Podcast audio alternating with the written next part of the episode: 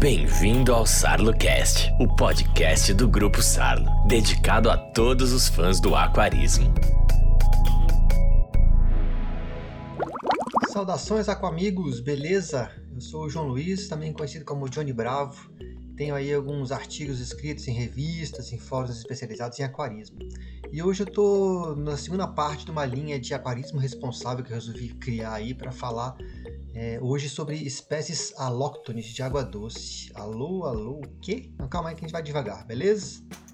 Bem, seguindo nessa linha ambiental de podcast que eu estou abordando esses dias aí, que fala de, da invasão de espécies né, que são vinculadas ao aquarismo, né, nos nossos ecossistemas aqui, é, lembrando que o assunto anterior né, eu tratei de espécies exóticas, né, que são aquelas que são oriundas de ambientes estrangeiros, né, que é, não são aqui do país. E nesse aqui que a gente vai falar dessas tais dessas espécies alóctones. Bem, antes de mais nada, é, vamos começar fazendo um esclarecimento sobre a diferença conceitual entre espécies exóticas e as alóctones invasoras. Bem, sem entrar muito né, nessa, na quantidade de detalhes que pode haver aí, é, a diferença básica é referente à, à região geográfica de onde ela vem. Né? Se elas pertencem a outros países, né, é, que possuem um, um, ambiente assim hidrográfico, bacias hidrográficas completamente separados, né, dos nossos aqui, a gente chama delas de exóticas. Caso elas pertençam em bacias hidrográficas que estão aqui dentro, às vezes uma mesmo perto da outra, assim, mas elas não têm um contato direto, a gente chama de alóctones, né? Ué, mas aí você pergunta aí, o cara bandeira, nasci, que é nascido lá no Peru. Bem, ele reside, constituiu família lá, aí só nadou um pouquinho pelo Rio Amazonas, um pouquinho entre aspas, né, que é gigantesco. Aí chega no Brasil, ele se torna exótico? Bem, é mais ou menos assim, tá? Mas é, é, lembra que assim, a Polícia Federal não tem essas barreiras, né? Uma fronteira dentro da água, né? Barrando os peixes peruanos, os argentinos, os uruguaios de entrar no território brasileiro. Essa questão geopolítica, ela não interfere aqui no nosso, é, na nossa conceituação, porque é, as espécies animais, vegetais, elas não respeitam essas barreiras geopolíticas, beleza? Então, o nosso ponto é diretamente ligado a essas bacias hidrográficas. Hoje em dia, é, se a gente for é, fazer um, um, entendimento assim mais prático, né, mais efetivo sobre esses conceitos, eles vão se fundir quando o assunto vai, é, é relacionado ao impacto ao meio ambiente. Não importa de onde que vem o peixe, né, ou outro organismo que a gente esteja falando, ou a origem do passaporte. Se ela não está no ambiente nativo dela natural devido a alguma interferência humana, essa espécie é considerada exótica, pois ela pode impactar o novo ecossistema que ela está sendo introduzida, né? E se conseguir se instalar, ela é invasora. Então, se você estiver se perguntando aí por que, que o termo alóctones foi separado num outro podcast, no caso esse aqui, é, é apenas para mostrar que, mesmo sendo uma espécie brasileira, se ela estiver ocorrendo em um sistema que não é originalmente o dela, ela pode ter um potencial ou mesmo uma, uma efetividade no impacto que, vai causar naquele ambiente do qual ela não pertence originalmente. E sobre essas espécies que podem ser invasoras, né, essas alóctones que podem ser invasoras, que têm camisa verde e amarela, é, pode ser que enquanto eu esteja falando é, alguns nomes aí que você venha a conhecer, você pode até pensar algo do tipo: Poxa, mas logo esse peixinho aí é invasor? Bem, se você fizer essa pergunta a si mesmo, é, eu, vou lembrar uma coisa que eu até falei da, no, no, podcast passado, né, que foi uma, uma é, referente às espécies que o Ministério do Ambiente, que é a minha referência é, para esses podcasts, é, que eles apontaram. É, eu, eu, vou destacar duas coisas, não uma, duas coisas. É, uma, há poucos estudos né, que, que pode refletir com uma, uma segurança assim, vigorosa né, que há impactos negativos desses peixes de aquário em cima do ambiente. Ponto 1. Um. 2. É, mesmo sem esses registros oficiais ou expressamente assim notórios, né, é interessante a gente considerar que todos eles carregam algum potencial de ameaça. Sempre vai haver um potencial. Né? Muitas vezes ele é contradito, né? porém, muitas vezes ele é confirmado. Então esses lembretes vão nos servir mais para que a gente tenha é, em mente que esse organismo, né, é, independência peixe, outra coisa, por si só ele não é um réu. O julgamento dele também não precisa ser sumariamente executado. Né? É muito assim como a própria aquariofilia é, que é uma análise de meio ambiente que é, que é, é multidisciplinar. Existem várias vertentes né, de conhecimento para você poder avaliar uma coisa. E, além de tudo, é muito tempo e muito, muito dado né, que você possa confiar. Bem, então vamos lá. O que, a gente tem para hoje, né, em termos de espécie? Vamos ver, vamos ver o que, a gente tem de espécie que eu é, destaquei desse, desse relatório do Ministério do Ambiente. Se você lembrar bem, o Oscar, também chamado apaiari, né, o Astronotus ocellatus, é um peixinho que arrebata corações por todos os lugares. Ele está lá, está lá nesse livro. Essa é uma daquelas espécies né, em que os donos relatam muito aí nos fóruns afora, mundo afora, é, da relação entre aquarista e peixe, né? o contato próximo que esse peixinho tem é, com o aquarista. E ele é um peixe originário da bacia amazônica, lá pelo Peru, tem na Colômbia também, obviamente no Brasil. E ele foi detectado em alguns estados. Aí bora é, ver se você tem alguma recordação aí do que seu estado tem. Rio Grande do Sul, São Paulo, Paraná, Rio de Janeiro, Minas Gerais, Bahia, Pernambuco e Mato Grosso do Sul. Pois é, são vários e de climas diferentes, né? Bem, além da introdução direta, né, por meio de praticantes de aquariofilia no caso, é, atribui-se também a, a, situação dele no ambiente também por escapes de cultivo. Né? E o motivo da, da introdução do, em outros ecossistemas também não é só relativo à aquicultura para fins de aquariofilia. É, esses, esses, cultivos também podem ser voltados à pesca esportiva e também como fonte de alimento, porque, alguns, porque em alguns lugares ele é consumido como, como carne, né, como alternativa de carne, de, de proteína animal. O Oscar é um ciclídeo, um belo ciclídeo, né? É, e o interesse alimentar dele se volta justamente sobre pequenos caracídeos, é, lembra do, dos tetrinhas, né?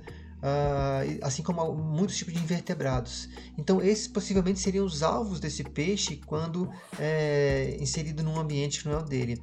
Acho que vale a pena a gente considerar duas outras coisinhas, né? Nem os pequenos caracídeos, nem os invertebrados, né, eles possuem muita atenção nos estudos, beleza?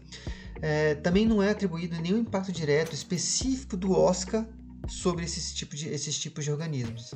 E quando os estudos apontam impactos sobre, significativos sobre esse tipo de comunidade de, de organismos, né, é muito comum de encontrar outras espécies também envolvidas. Né? Vou me sentir o advogado do Oscar agora, estou né? tentando não sentar o bichinho. Vamos, vamos pular, vamos para outro. É, Pterófilo scalari, alguém lembra? A carabandeira, muito bem. É, esse é, um, para mim, um dos mais belos peixes amazônicos, essa é a minha opinião, viu, gente? É, especialmente por a forma que ele possui, né? daquelas nadadeiras é, esticadas verticalmente, eu acho maravilhoso. Bem, é, ainda não tinha passado pela minha cabeça pensar numa carabandeira é, fora dos rios amazônicos, né? Mas conforme essa publicação que eu tenho citado desde o começo, é, é reportada a existência dele em apenas dois municípios brasileiros, Muriaé e Miradouro, ambos em Minas Gerais. É, mesmo sem impactos negativos né, observados né, sobre o ambiente é, relativo a essa espécie, é, é, bom de recordar que os ciclídeos, no geral, é, eles têm uma, uma excelente, é, uma, uma, uma, forma muito é, vigorosa de proteger a prole. Né? Isso é uma vantagem evolutiva que os faz ter sucesso nos ambientes que eles colonizam. Então é uma baita vantagem, não só reprodutiva, mas de uma chance de colonizar ambientes. Então, mesmo ele não, apresentando impactos, é bom de sempre estar com aquela da, da chance dele poder ser um, um colonizador, ou seja, ele não é tão inocente assim.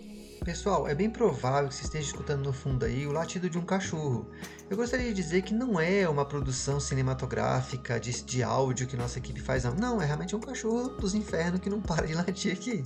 E é porque eu não expliquei para vocês, mas existe aqui onde eu moro a maldição da gravação dos podcasts. É impressionante. Pode estar o silêncio que for. Se eu decidir gravar, a vizinha começa a mexer os móveis, o cachorro começa a latir, o motoqueiro que vem entregar pizza atrasado chega naquele momento.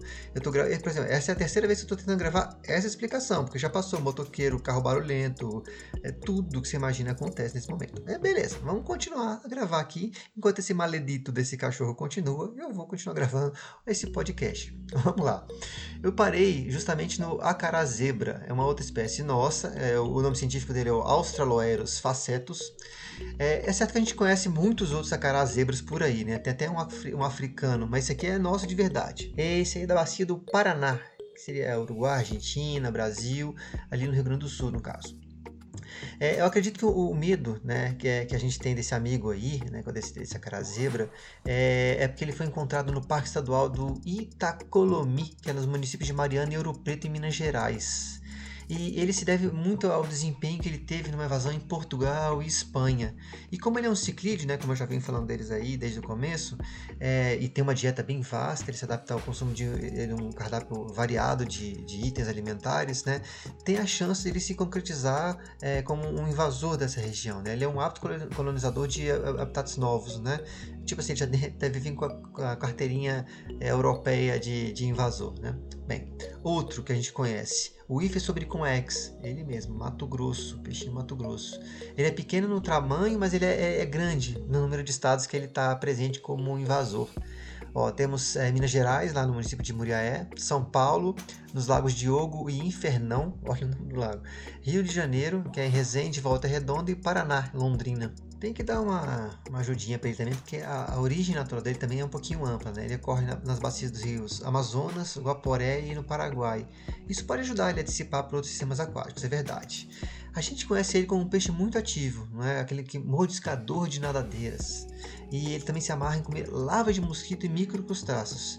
Como é que você imagina que ele poderia prejudicar o ambiente? Exatamente isso que você falou, competindo com espécies nativas pelos recursos, ou seja, pela própria comida. Um outro conhecido nosso dos aquários aí é a Letacara curvíceps, ou conhecido só como curvíceps, ou também conhecido como Letacara, tipo, o nome científico dele é o nome vulgar, beleza? É, detalhezinho, né? o nome popular que eu encontrei lá na, nessa publicação da minha estava errado, eles podiam ter consultado os aquaristas, não é mesmo? Trata-se de mais um ciclídeo amazônico é, que está presidente, presidente, né, que está presente na região de Muriaé. Não é coincidência não, gente. Ali é um polo mesmo de piscicultura ornamental também uma prova né, de que não necessariamente são os aquaristas que soltam os peixes ali no ambiente, naquelas missões de salvar o peixinho, né? mas sim tem a ver com os escapes vindos dos tanques de cultivo. Constam nessa publicação também os nomes do Rio Glória e do córrego Boa Vista, esse último em Caratinga, Minas Gerais. Bem, esse peixinho, é, ele, que é um, um, nome comum na família, né, é, ele é um micropredador. E ele, assim como a gente estava falando do, do, do, Mato Grosso, ele também pode afetar os recursos locais, a questão de, de busca por comida. Né? Embora não tenha comprovação ainda dos impactos que esse peixe possa fazer no local, é sempre importante a gente já é, ter isso, como se diz assim, um alerta aceso ali. Né? Outro peixinho, Microgeófagos spp, né? são várias espécies. Sim, o ramirese, gente, ramirese. Como assim? Eu também penso, gente, como assim, né? Um peixinho que é, quando eu li eu fiquei assim realmente é, espantado porque ele é tipo frágilzinho dos aquários, né? Ele é um peixinho que pô, morreu por causa da temperatura, morreu não sei, cara, é impressionante. Mas ele é da mesma família do Oscar, aquele primeiro que eu citei, né? O apaiari. É, e ele é uma espécie também super, super comum dos aquários. Quando eu usei o SPP no começo ali, falei de algumas espécies né, dentro desse gênero microgeófagos, eu quis dizer na verdade duas, né? Elas são ambas conhecidas como ramirese, mas elas são taxonomicamente diferentes. Seriam o microgeófagos altispinosos, que é um brasileiro amazônico, e o, próprio o que dá nome ao peixe comum, né, que é o microgeófagos ramirese. Esse é estrangeiro, ele é da Venezuela e Colômbia. É, e ele é tão, de tão sensível, né? E ainda assim ele está ali na, na, na nas cercanias da, de Muriaé, e é o único registro em todo o mundo. Né? Essa peculiaridade torna ainda mais difícil a gente prever é, se essa espécie acarreta ou pode vir a acarretar problemas de ordem ecológica, ainda não é sabido.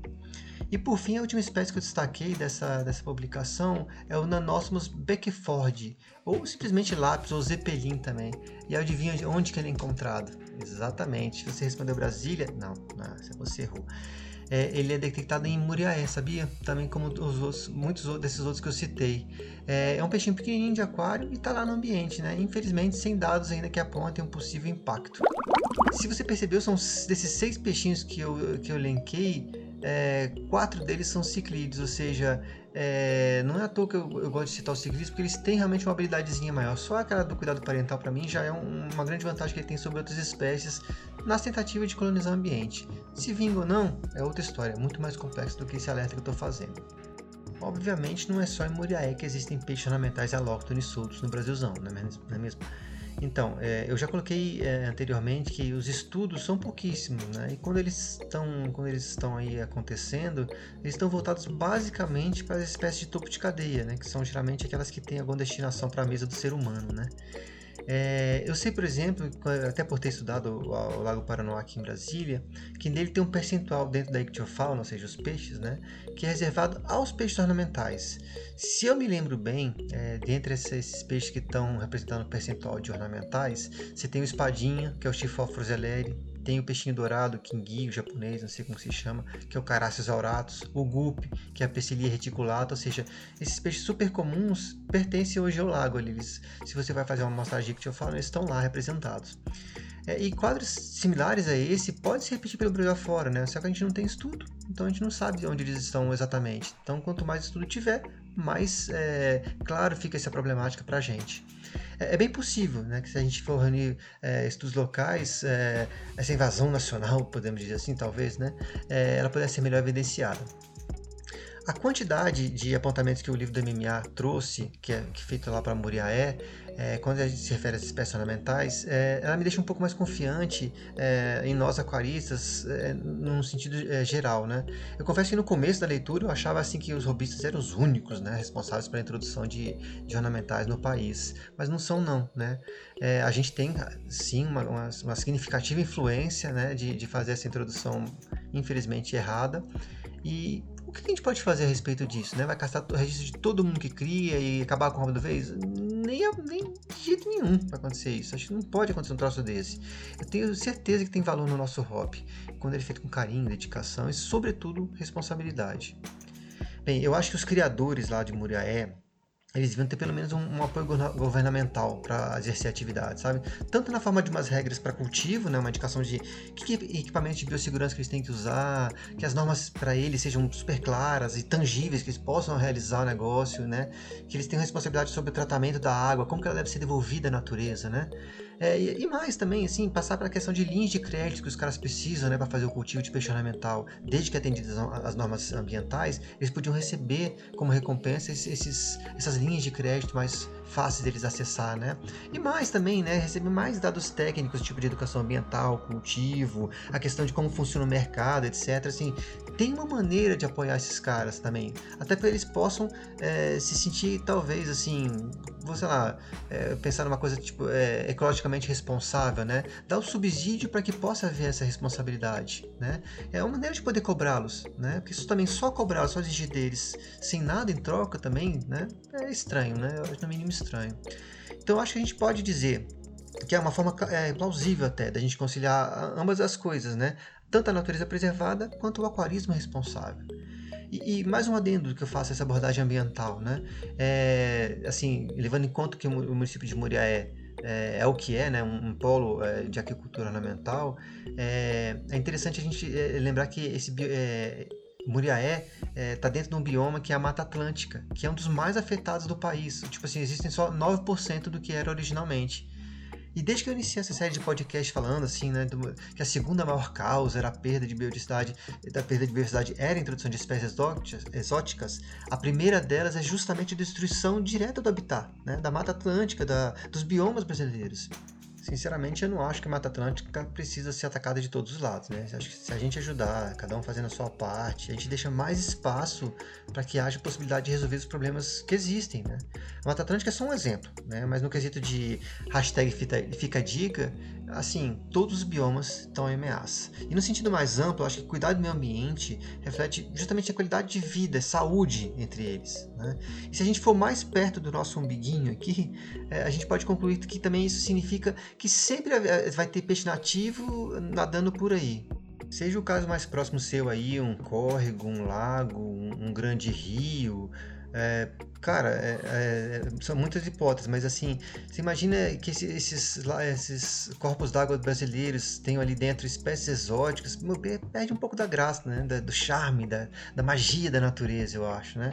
Só de pensar que uma hora para outra pode acontecer um, um, incidente, né? A gente detonando os rios e tal, assim, né? É, e pode acontecer um acidente com, como, como aconteceu no Lago Vitória lá, com a inserção da, da perca do Nilo, pô, dá até calafrio de ficar pensando, né? Uma coisa que pode acontecer com, com os nossos corpos d'água. Eu não tenho nada contra aquário comunitário, né? É, mas assim, se eu for pensar em rios comunitários, poxa, eu achei super diferente, eu sou super contra, porque a capacidade de controle né, que a gente tem é muito diferente. No nosso aquáriozinho é muito fácil gente controlar o que está ali dentro. Agora, dentro de um recipiente de água, do, do, do, perdão, de um corpo de água gigantesco, como um rio ou uma represa, cara, depende, dependendo da espécie, uma vez que ela entra, cara, dificilmente ou talvez nunca seja impossível você tirar ela de, lá de dentro.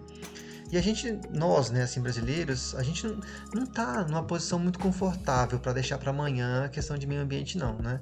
Os nossos biomas, né, a, a questão das espécies indo embora, eu não sei, eu, eu, eu, eu, sinto muito pelo meio ambiente em termos gerais. E, e, no mundo do aquarismo, eu posso dizer assim, com muita segurança né, que a gente tem espécie sob grande risco é, de extinção, né? E até tem um livro chamado, até da OMME também, é, chamado Livro Vermelho da Fauna Brasileira, né? Da, das espécies é, ameaçadas de extinção. É, duas espécies que estão lá que você é, conhece ou já ouviu falar, que é o Ipancisto zebra ou o cascudinho zebra, né? Que é endêmico lá da bacia do Xingu. E o, esse não sei o nome não, tá? Eu vou ter que dar uma lidinha aqui, é o Simpsonictis boitonei, que é o Pirá Brasília, que é meu conterrâneo aqui do DF. É, bem, o, o, primeiro deles, o cascudinho, além da, da, da, pressão vinda de, da questão de descaracterização do ambiente dele, ele sofre com a captura né, para o comércio de acrofilia, especialmente com é, é, vias de exportação, é o grande alvo. E para a segunda espécie, né, esse, esse, o Pirá Brasília, que é um, é um killifish, é, a especulação imobiliária que ocorre aqui no entorno é um grande carrasco, né? uma vez que essa expansão ela acaba aterrando os brejos, as veredas onde ele habita. Então, assim, é, são duas espécies que a gente sabe, ama, a gente paixão no, no hobby, mas elas estão aí, né, na berlinda, realmente pegando a extinção de tão é, detonadas que estão, ao ambiente especialmente. E mesmo tendo citado só, só, esses dois, eu ainda podia assim afirmar, mesmo sem uma fonte de referência para citar aqui agora, que outras espécies com certeza estão aí é, ameaçadas por é, combinações de fatores similares a essas que eu acabei de falar. Né? O, o grosso das pesquisas sempre está envolvendo a questão de, da, da fauna de topo de cadeia, mas mesmo assim é bom de pensar que é, espécies pequenininhas do tipo apistograma, que às vezes ocorrem só num córrego d'água, como assim elas não estão ameaçadas? Como assim já não desapareceram tantas, né? Com uma construção de uma represa, uma, uma aterragem? É muito provável que algumas espécies já tenham ido embora, a gente nem vai saber. Deixando a mente viajar aí, né? Por que, que não seria interessante calcular, especular assim, sobre um aquarismo do futuro, uma coisa diferente, né? Por que não? É, assim, considerando que a gente tem tanto aquarista aí com conhecimento a ponto de desenvolver técnicas próprias de reprodução de peixe em cativeiro, até de espécies em extinção, né? Considerando que tem essa capacidade eh, gigantesca instalada no país aí sobre com troca de informação, a questão de, é, de pessoal especializado, até ferramentas virtuais novas excelentes para disseminar informação. Considerando que tem assim que a própria destruição do, do ambiente que é vem a passos largos, né, e que essa extinção de uma espécie é para sempre, por que a gente não pode tornar o hobby do aquarismo, por exemplo, algo mais sério? Tipo, é, assim, é, algo com, assim, uma instituição de modalidades, com uma, uma, criação de criador conservacionista, será que dá? Não sei, por, por que a gente não, não, pode pensar nisso, né? Onde, um lugar onde os aquaristas interessados é, seriam designados para poder coletar, manter, criar espécies ameaçadas, né? Só que eu sei, assim, né, não basta só a vontade dos aquaristas, a gente sabe que tem muita gente com ideias distorcidas, aí por aí fora, né? E a nossa legislação também, o nosso aparelhamento dos órgãos é, de fiscalização e controle, ela não é capaz de absorver de uma vez só essa demanda. Falta um processo de firmar é, a origem dos peixes ornamentais comercializados. Eu acho que falta isso também, né? Falta legislação inclusiva, né? Que considere todo mundo. Faltam pesquisas. O caminho é super longo, mas para mim não me soa a ideia, não me soa absurda. Estou pensando aqui direto nos aquaristas, né? Mas aí ampliando o contexto, aí como fica lá a bacia do Paraíba do Sul, onde está eh, a cidade de Muriaé, né? Como é que fica ela? E outras Muriaés brasileiras, né? Será que elas nunca, nunca receberam assistência, orientação? O que, que as autoridades hoje pensam sobre isso, né? É, será que elas vão resolver tudo sozinho, né? Que a natureza vai reagir, vai retomar a qualidade original? Eu acho difícil ser assim, né? Acho que muitas questões eu nem sei responder. Só que eu acredito que é, instituído um aquarismo aquarismo mais responsável, a gente é, com certeza vai ter menos invasão de ambiente aquático, é, vai ter mais chance de salvar espécies que estão aí com seus habitats sendo destruídos. Assim, eu, às vezes eu penso, sabe, assim, o quão relaxante seria se, se ao invés de eu ver televisão eu pudesse ver a realidade dos rios naturais que estão aí no Brasil afora, dentro do meu aquário amazônico ali, por exemplo, no meu aquário ali do Pantanal, eu não sei, sabe? Eu gostaria de ter essa tranquilidade, né? Saber que o meu caravandeira ali, o Ramirez, os Zeppelins estão nadando saudáveis ali, tanto no meu aquário quanto no rio que eles originalmente habitam, sabe? É interessante pensar que é, a gente pode replicar muito do, dos parâmetros da água dentro dos nossos aquários com a tecnologia que tem hoje, sabe? É, eu gosto de sonhar. Eu acho que pra mim acho que não custa nada sonhar. Bem, e por falar em sonhar, você já deve estar no quinto sono aí, né? Porque eu já tô falando há quase 25 minutos. Gente, vou ter que terminar por aqui para não ficar tão mais cansativo. Agradeço demais a audiência, espero encontrá-los no próximo. Findemos mais essa por aqui e fui!